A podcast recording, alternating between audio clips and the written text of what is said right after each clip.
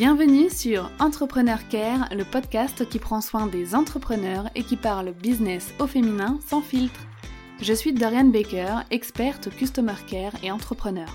Après plusieurs années à bosser comme manager Customer Care pour un groupe anglais de cosmétiques, j'ai eu envie de lancer mon business afin de vivre avec liberté et passion. Dans ce podcast, je te parle bien sûr de mon expertise, le Customer Care, mais j'aborde aussi tous les sujets liés à l'entrepreneuriat comme l'organisation, les réseaux sociaux, le développement de ton activité, et tu pourras également écouter des interviews de femmes inspirantes. Ma mission est de diffuser la bienveillance et du PEPS dans ton business, mais aussi dans ta vie de femme entrepreneur. Es-tu prête pour ta dose de motivation, de conseils et de bonne humeur? Alors je te souhaite une très belle écoute Hello, bienvenue dans ce nouvel épisode qui est un épisode spécial. J'aime bien dire que les épisodes avec des invités sont spéciaux parce que c'est vrai qu'ils ont quelque chose en plus. Quand on fait un épisode à deux, il y a toujours une dynamique euh, bah, qu'on n'a pas forcément quand on est tout seul. Donc aujourd'hui, j'accueille Marie-Michel Desplaneuses. Donc c'est une ancienne wedding planner qui a créé un business en ligne. Donc dans cette même thématique et vraiment son expérience est géniale. Mais juste avant euh, de te laisser rejoindre cette conversation, j'aimerais te partager l'avis qui m'a été laissé sur Instagram par rapport à l'épisode numéro 47, donc sur les 10 inconvénients de l'entrepreneuriat et des solutions qui allaient avec. Ce commentaire m'a été envoyé par Afsa et elle me dit alors, arrivé à bon port, je confirme que le temps est passé bien plus vite en ta compagnie. J'ai beaucoup aimé cet épisode, je t'avoue que ce sont mes préférés lorsque tu parles de ton quotidien d'entrepreneur. Il était sans filtre, expliqué de façon lucide, sans être négative, vraiment bravo. Merci beaucoup à toi Afsa de m'avoir laissé ce message sur Instagram. D'ailleurs, tu n'es pas la seule. Vous avez été plusieurs à m'écrire suite à la publication de cet épisode. Ça faisait longtemps que j'avais pas parlé d'entrepreneuriat et j'en avais besoin et j'ai l'impression que vous aussi au final vous aviez besoin d'entendre euh, peut-être cette vérité donc sur les bah, sur les inconvénients de l'entrepreneuriat, ça semble pas être quelque chose de très joyeux à la base, mais avec les solutions que je propose, bah, ça vous a vachement plu au final de savoir à quoi vous attendre euh, dans votre futur euh, d'entrepreneur ou même si vous êtes déjà en activité, c'est des choses sur lesquelles vous pouvez tomber aussi. Enfin bon, revenons euh, au sujet de cet épisode. Donc je te laisse rejoindre tout de suite notre conversation avec Marie-Michel et je te retrouve juste après. Bienvenue Marie-Michel sur Entrepreneur Care, le podcast bah, qui prend soin des entrepreneurs. Je suis trop contente de recevoir aujourd'hui une, ex-wedding planeuse et une coach pour wedding planeuse. Franchement, euh, bienvenue. Merci à toi Dorian de m'avoir invitée et je suis trop contente d'être là aussi. Avec grand plaisir. Euh, bah, franchement, moi j'ai eu envie de t'interviewer parce que je te suis depuis plusieurs mois sur les réseaux maintenant. Je, vois euh, tout ce que tu fais, tout ce que tu postes. Alors je suis pas du tout ta cible parce que je ne suis ni une ancienne wedding planeuse ni une wedding planeuse, mais j'adore suivre ce que tu fais et tes conseils au final bah, peuvent s'appliquer à beaucoup de monde. Euh, mais avant de parler plus précisément de ce que tu fais exactement comme activité, etc., j'aimerais qu'on parle un peu de toi d'abord, que bah, tu te présentes, que tu nous dises euh, qui tu es, que tu nous racontes un peu bah, ton histoire et ton parcours avec l'entrepreneuriat. Ok, alors euh, donc moi je m'appelle Marie-Michel, j'ai 27 ans au moment où on enregistre ce podcast.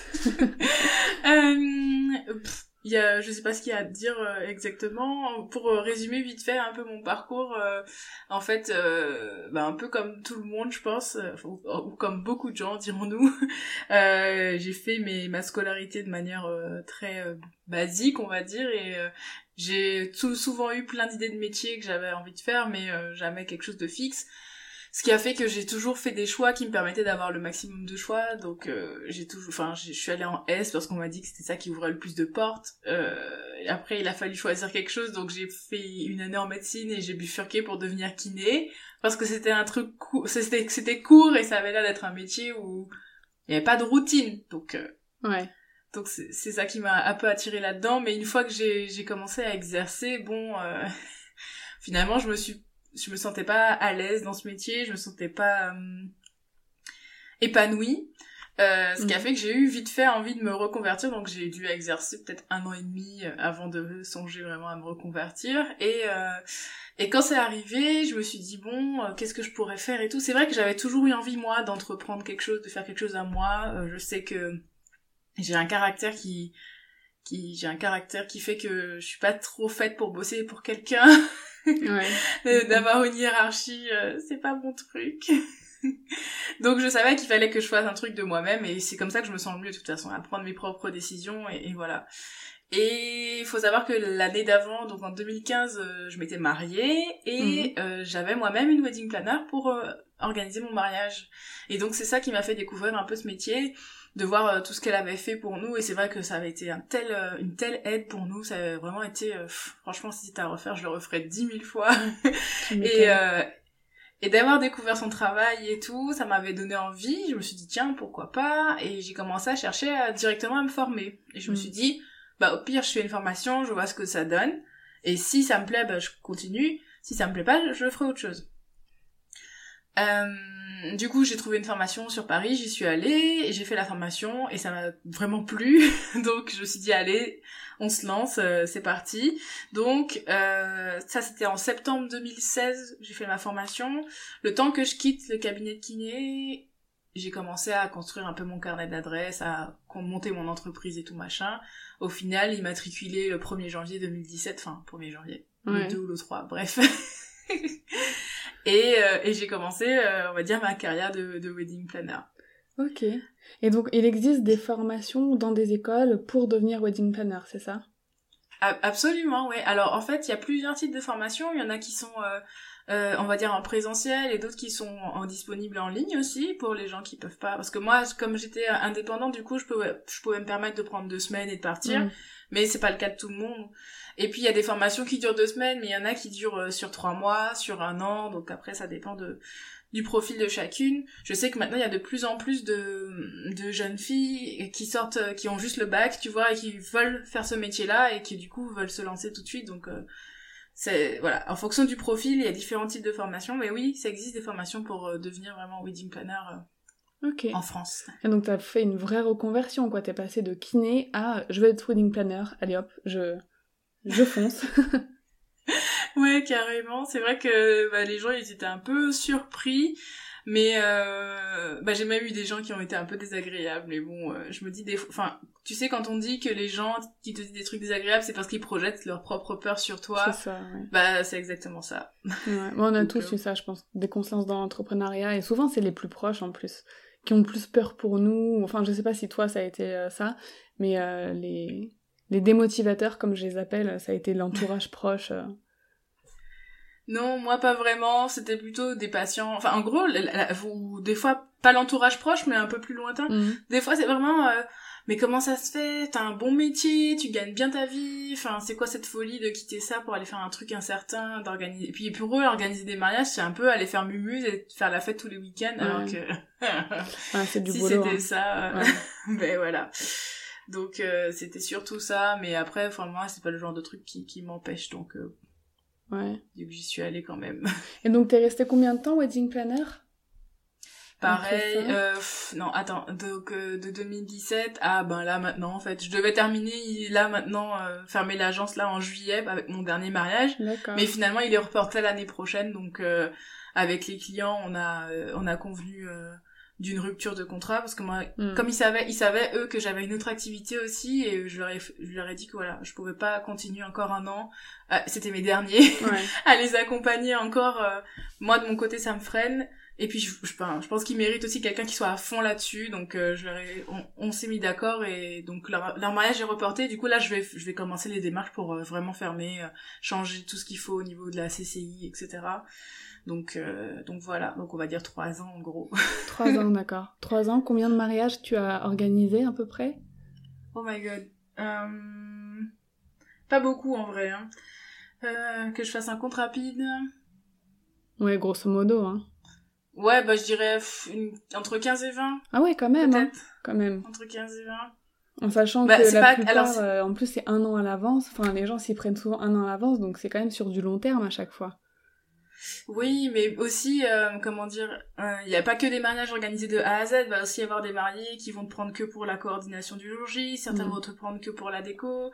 Euh, je faisais aussi des, euh, des cérémonies laïques, donc euh, voilà. Et puis c'est vrai que bah, j'avais des mariés qui, l'année dernière, j'ai fait des, maria- des mariages que j'avais signés deux ans avant, quoi. Ouais. Donc, euh, donc voilà. Donc j'ai pas les comptes, j'ai plus les comptes exacts. Enfin, je suis tellement plus dans ce milieu que j'ai plus les comptes exacts, mais de tête comme ça, je dirais ça. Qu'est-ce qui t'a le plus plu dans, dans, dans cette expérience de wedding planner?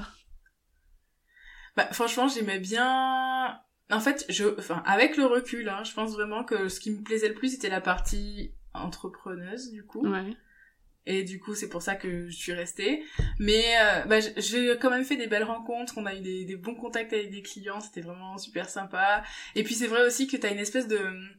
Bah, c'est difficile et c'est long. Et puis le jour du mariage, euh, enfin, t'as des frissons quand tu vois que tout ce que t'as conçu, c'est devenu la réalité. Quand les mariés rentrent dans la salle et qu'ils pleurent parce qu'ils voient ta déco et qu'ils sont trop contents parce que t'as fait exactement ce qu'ils voulaient. Franchement, ça c'est le meilleur moment. C'est le meilleur, c'est le moment où j'ai tout le temps euh, la chair de poule et je me disais ouais c'est pour ça que je fais ça après t'es claqué t'es défoncé mais t'es tellement fier d'y être arrivé que ouais si je devais retenir un- une chose ce serait ce sentiment d'accomplissement vraiment Tu m'étonnes, ça doit être génial. En plus, c'est des mois et des mois de travail et de voir le bonheur des gens. Au final, ça, c'est vraiment la concrétisation de, de tout ce boulot-là, en fait.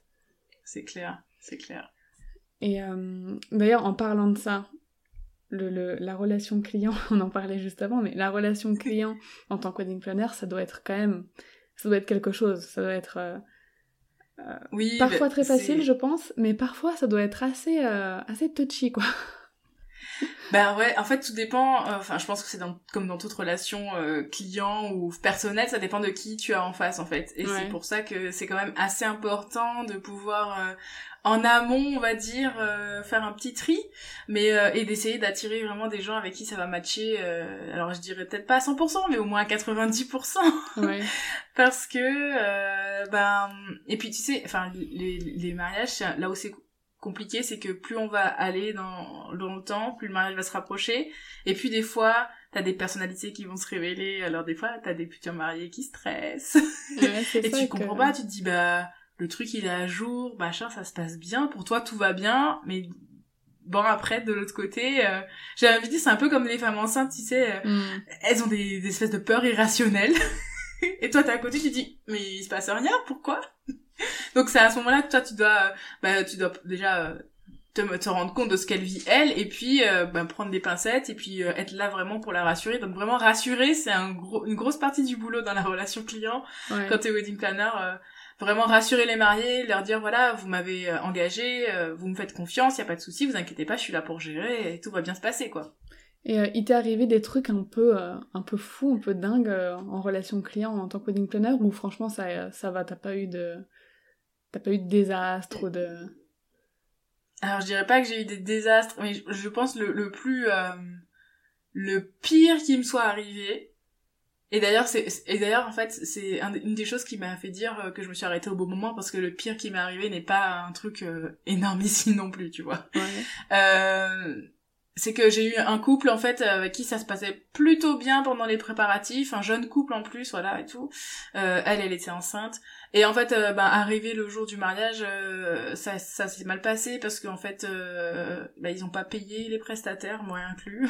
D'accord. Euh, voilà, en fait, ça s'est mal passé, mais parce qu'il y a eu un problème d'argent, en fait. Tu vois, c'était pas vraiment un truc relationnel. Et donc, euh, ben, ça entache un peu tout ce qui s'est passé en amont, parce que, voilà, on avait passé des bons moments et tout machin, mais quand t'arrives le jour J et que malgré tes relances, t'as toujours pas les chèques des prestataires. Parce qu'en fait, ce que je fais, c'est que j'envoie à l'avance au marié un listing en disant, voilà, le jour J, il faut que vous me prépariez tel chèque, tel chèque, Ouais. tel chèque, vous me les remettez au début de la journée, et moi, je m'occupe, au fur et à mesure de la journée, de de rendre à chacun ses sous, quoi.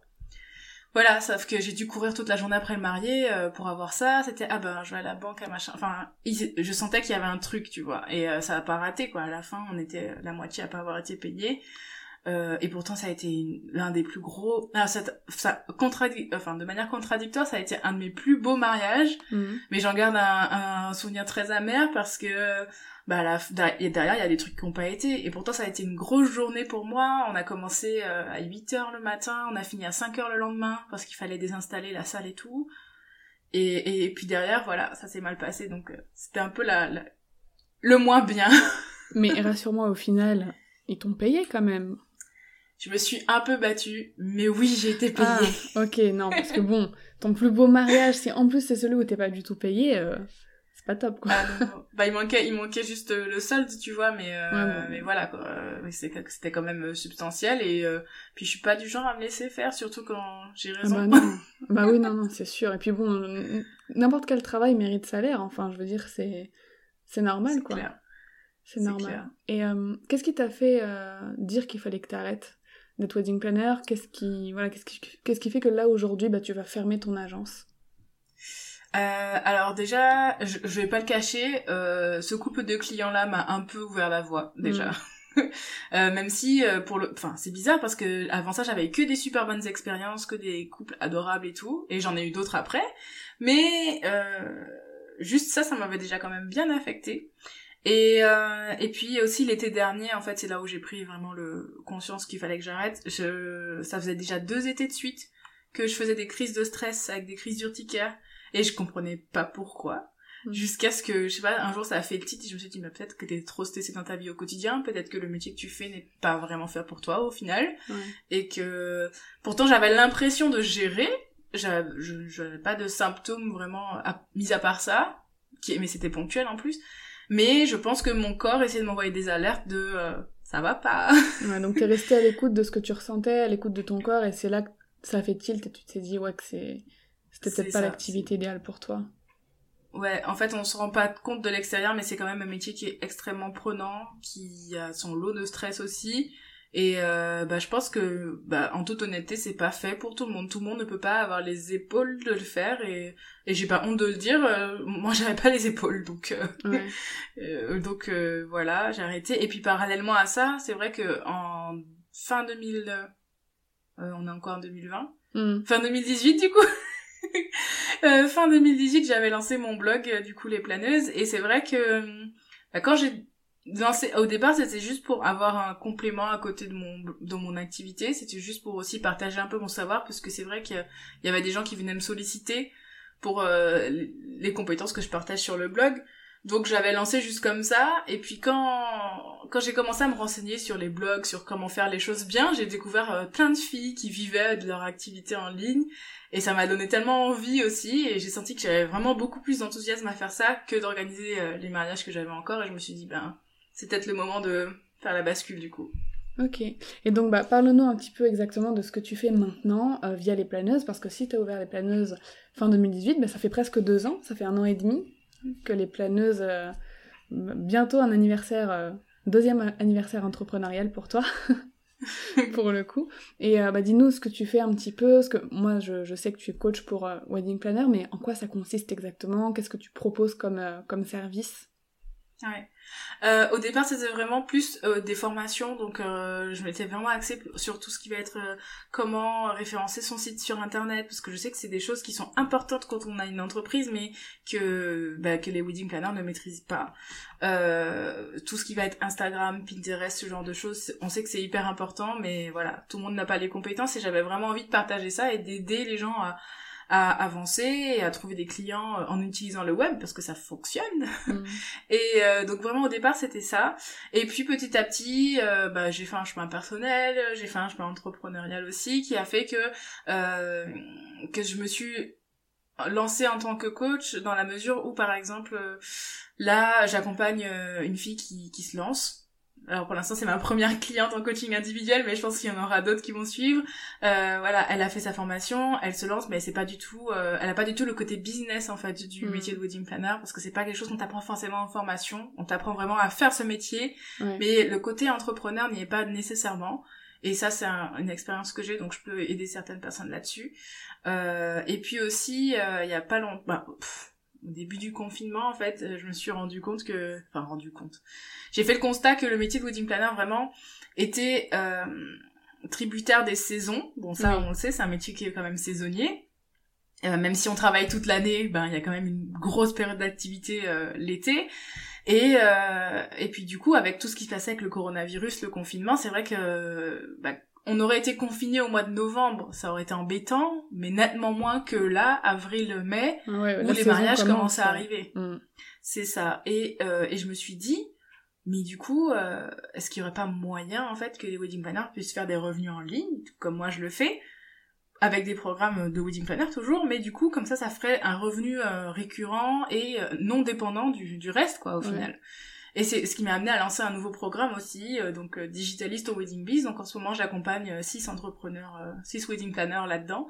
C'est ma première cohorte. Je vais lancer un deuxième coaching vers septembre.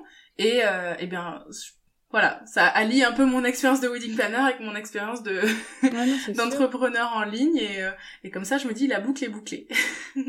et donc tu t'adresses aux personnes qui sont déjà wedding planners et qui veulent euh, bah, digitaliser ou développer leur activité et voilà qui ont besoin d'aide pour euh, vraiment rentabiliser leur business. Et tu t'adresses aussi peut-être aux personnes qui ne sont pas encore wedding planners mais qui aimeraient le devenir c'est ça? Alors j'ai aucune offre vraiment euh, qui s'adresse aux, aux, personnes qui veulent devenir wedding planner, mais euh, je, je crée du contenu parfois euh, en direction de ces personnes parce que je sais que quand les, les personnes qui cherchent à devenir wedding planner, j'en reçois souvent des messages, dans leur recherche elles finissent par tomber sur mon blog et ça leur apporte des informations sur le métier, ça leur apporte aussi des informations sur ok si je veux vraiment faire ça, bah, quelle va être la hauteur du combat entre guillemets? ça peut déjà leur donner un aperçu.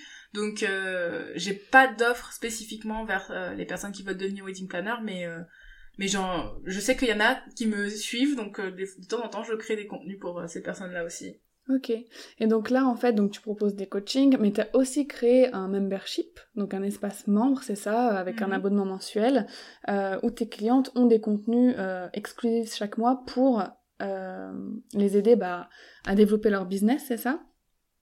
Tout à fait. Euh, en fait, euh, l'idée de faire un membership, ça m'était venu assez rapidement. Euh, je pense que j'ai dû lancer le premier trimestre aussi 2019 du coup, donc juste après ma toute première formation.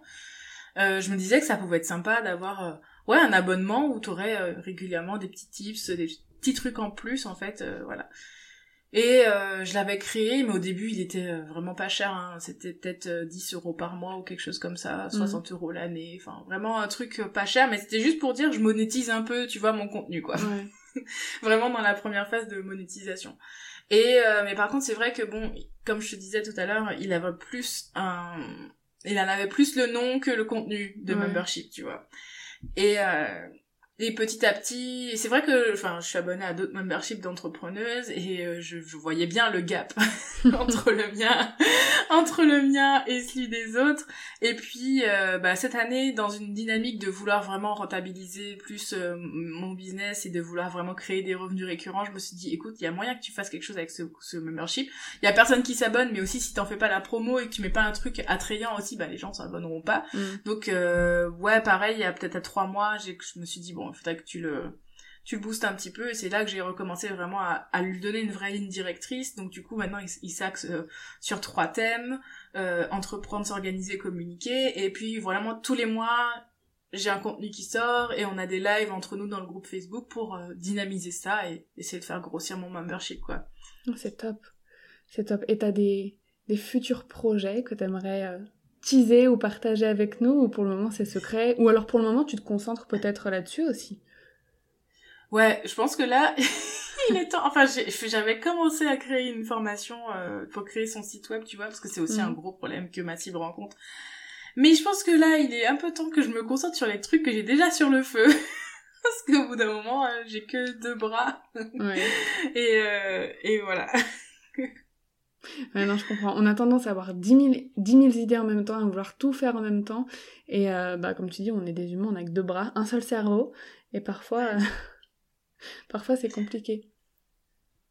Euh, tu, tu retiendrais quoi si tu devais retenir une seule chose de toute ton expérience entrepreneuriale, que ce soit de wedding planner ou, ou là de, de tes débuts en, en coaching de wedding planner, ce serait quoi les leçons que tu retiendrais?